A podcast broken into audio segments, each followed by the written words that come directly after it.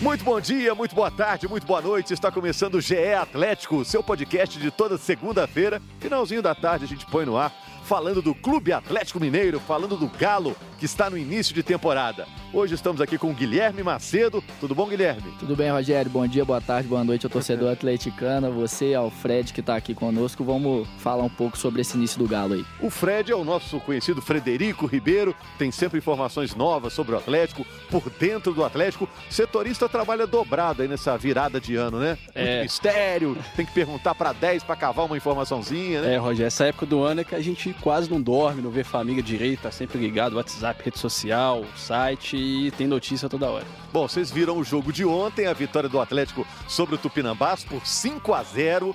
O Atlético conseguiu a segunda vitória seguida.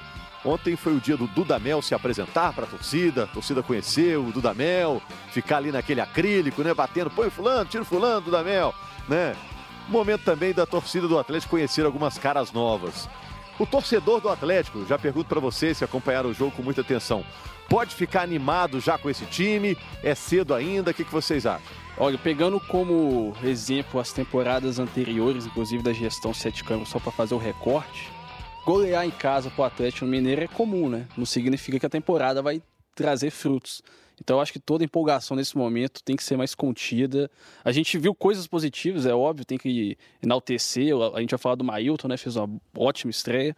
Mas fazer 5 a 0 no Tupinambás com um a menos parece que é mais do que obrigação para o Atlético. Estou entendendo que o Frederico disse que é, ó, não vamos animar por enquanto, espera um pouquinho. O que, que você acha? Dá para animar ou não dá, Guilherme? Rogério, eu acho que é mais nessa linha que o, que o Frederico falou mesmo, né? O Atlético foi bem, é, é, no caso de ontem ainda teve a, no caso de domingo teve a, a expulsão muito cedo do jogador do Henrique, lateral do, do Tupinambás, então... Com 28 minutos, então, né? é, Pois é, então é mais uma coisa pra gente analisar, né? Até aquele momento do jogo o Atlético não produzia tanto, tava com volume, mas não conseguia chegar tão bem não assim. tinha tanta superioridade como teve depois, né? Isso, isso.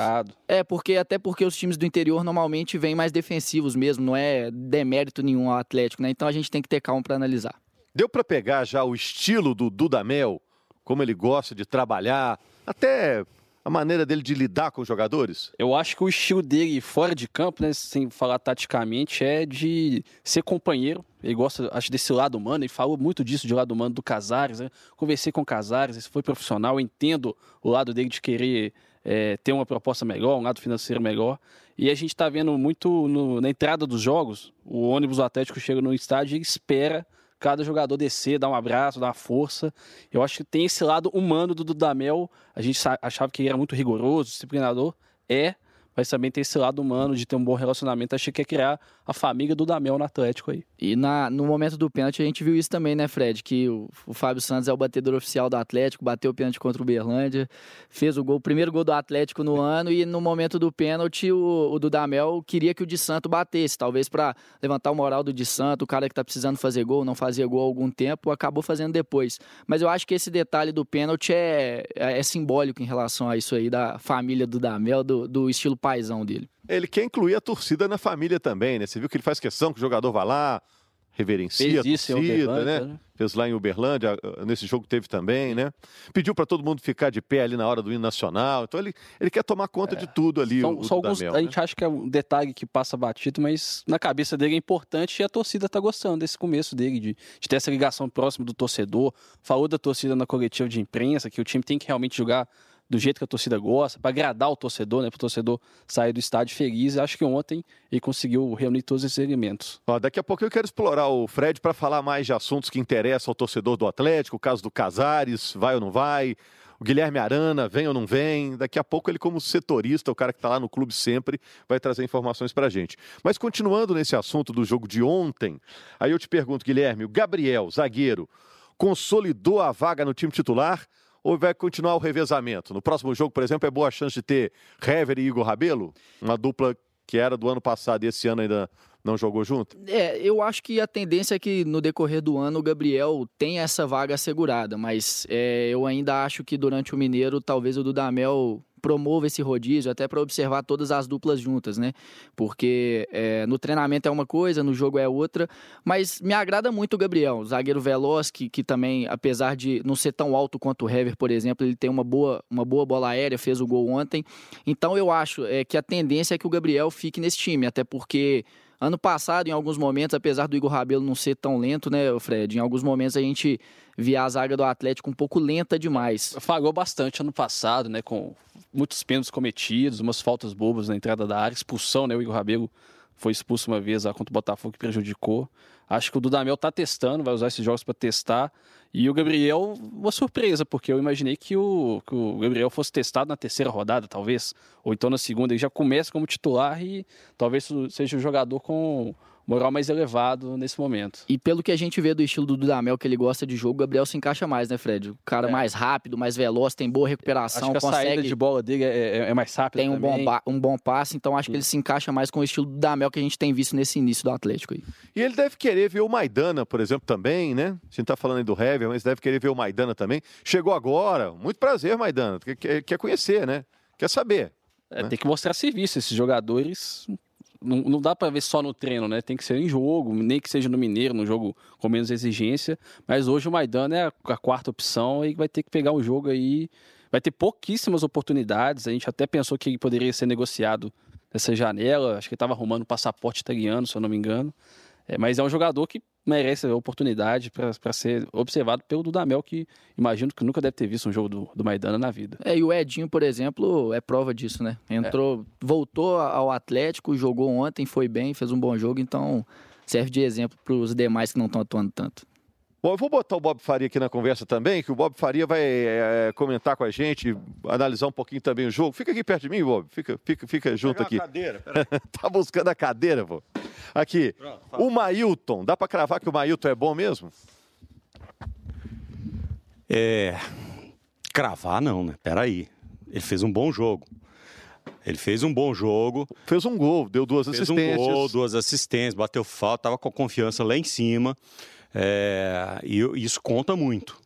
Agora, precisa ver na sequência, precisa ver contra adversários que vão forçar aquele lado do campo, porque a gente tem que, tem que pensar que o Tupinambá estava com jogador a menos a maior parte do jogo, não forçou o jogo daquele lado em nenhum momento, não tinha jogadores rápidos no ataque, então ele jogou solto, jogou livre.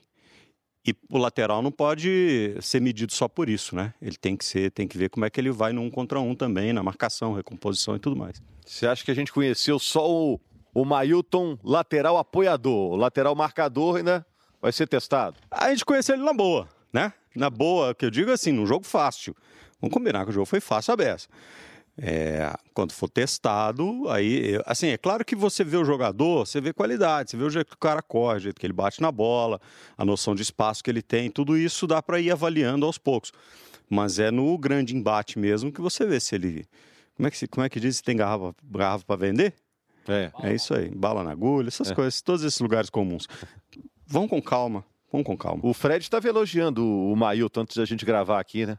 É, realmente ele não foi tão exigido, tanto é que ele pegava a bola no campo de defesa, ele tinha um campo inteiro para correr. Agora mostrou muito fôlego, estava correndo até o, o, fim do jogo e a gente estava até comentando antes da gravação que ele bate na bola de uma forma diferente, ele com efeito, deu lançamento, tentou acho que até gol olímpico numa batida de escanteio duas vezes, né? É uma coisa que a gente vê mais no Otero desse estilo de bater na bola diferente e ele está trazendo a bola parada e o chute de média distância para o Atlético acho que foi uma boa contratação. Ainda tem para entrar nesse time, ou com boa chance de jogar, né? O Vitor, é, o Otero, que está recuperando de lesão. O, o Blanco, Blanco né? muita gente espera dele, né? Ainda tem a volta é. do Guga da seleção, o Cleiton a gente não sabe se, se vai ser vendido. A tendência é que seja vendido para o Bragantino realmente. E ainda tem negócio de Guilherme Arana aí. Guilherme Arana tá para chegar na terça-feira a Belo Horizonte. Vamos ver se vai acertar mesmo.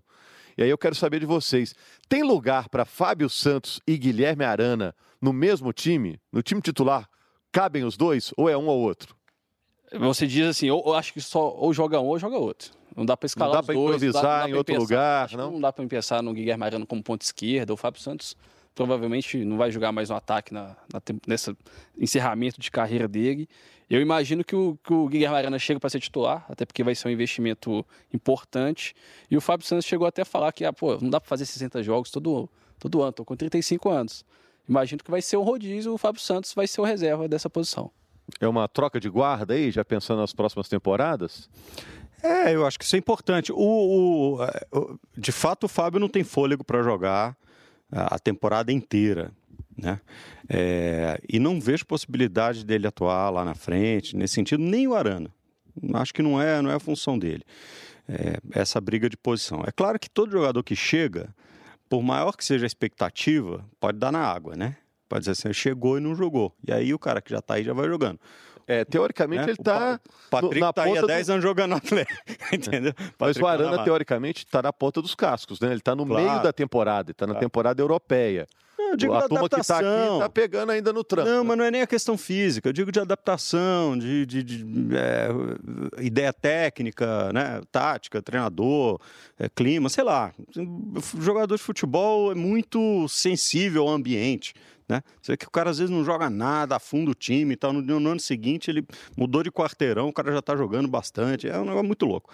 Então não dá para saber.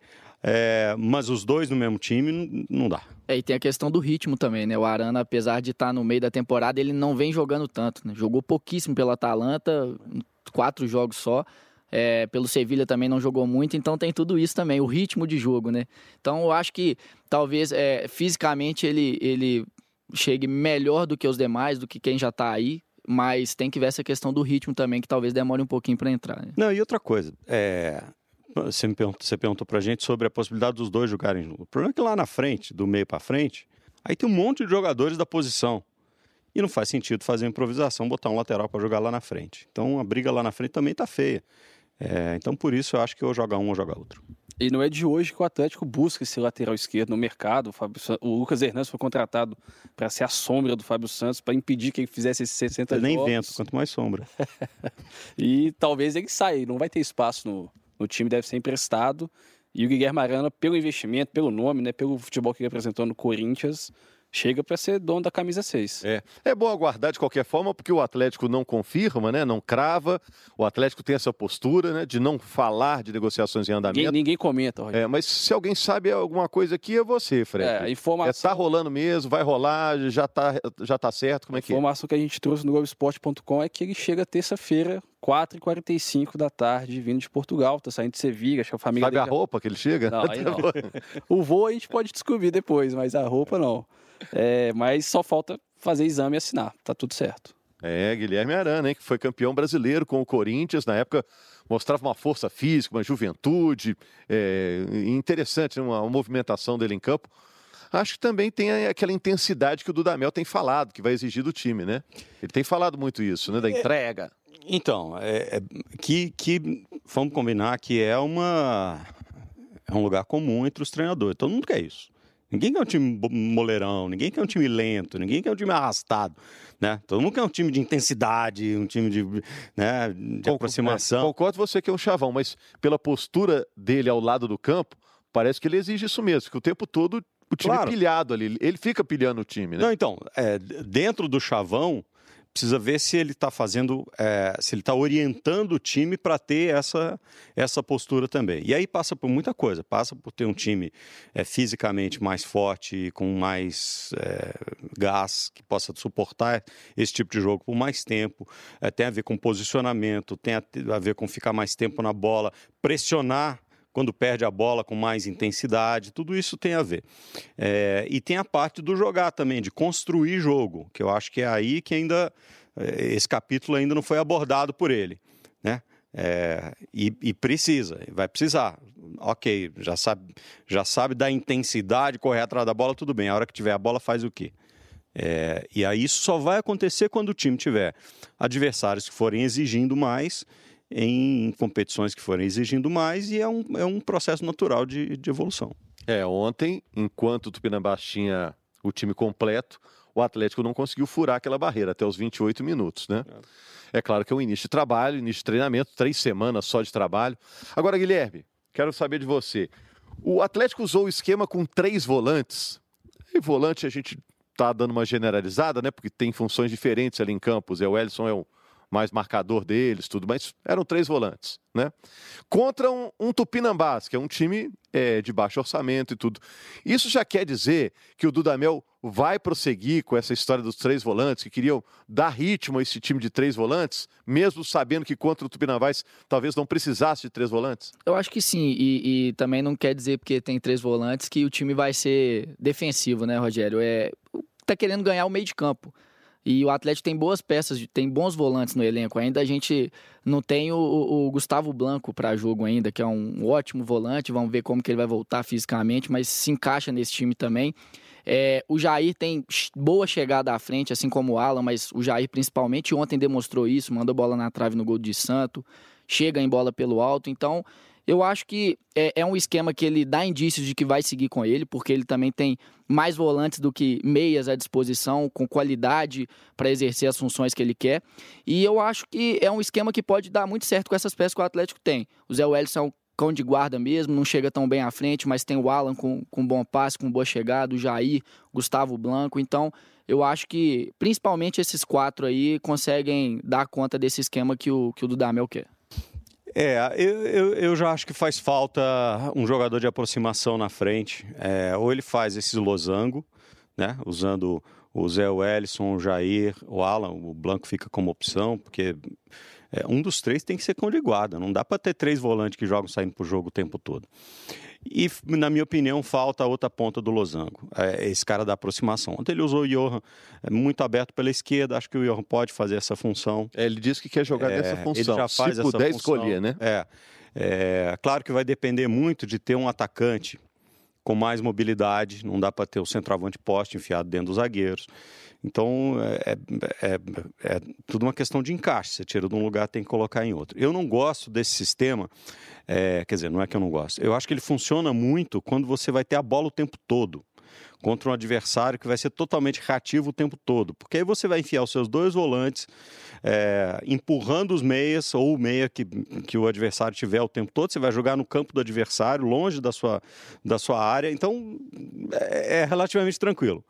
Quando você pegar um time que tem uma formação com dois jogadores, com triangulação bem feita, com enfiada de bola no meio do campo bem feita, com uma lateralidade que funciona em velocidade, os seus volantes, mesmo o seu volante, primeiro volante, vai jogar praticamente na frente da área e os outros dois vão jogar praticamente na sua intermediária. E aí você está muito longe do gol do adversário. Então, eu acho que cada desenho ele tem uma função. O Fred, o, o, Bob passou as férias em Búzios, encontrou muito argentino lá e tá com esse papo de engante. Tem que ter um engante, oh. um engante. Né? O argentino engante é o 10 ali, que faz a ligação do meio campo com o ataque, né? É, o, o, cara seria o Casares, né? mas tá para ir embora. Tá para ir mesmo? É, define essa semana, não? Ó, tem que definir até o fim de janeiro, começo de fevereiro, por causa da janela de, de transferência então é agora mesmo. É, a, a, gente fez até uma matéria que o prazo máximo é 3 de fevereiro, porque é quando fecha a janela no Emirados Árabes. O Atlético tem uma proposta formal do Al-Ain, no Emirados Árabes. Só que a proposta que chegou ao Atlético, ela foi abaixo do que o clube quer para liberar o, o jogador.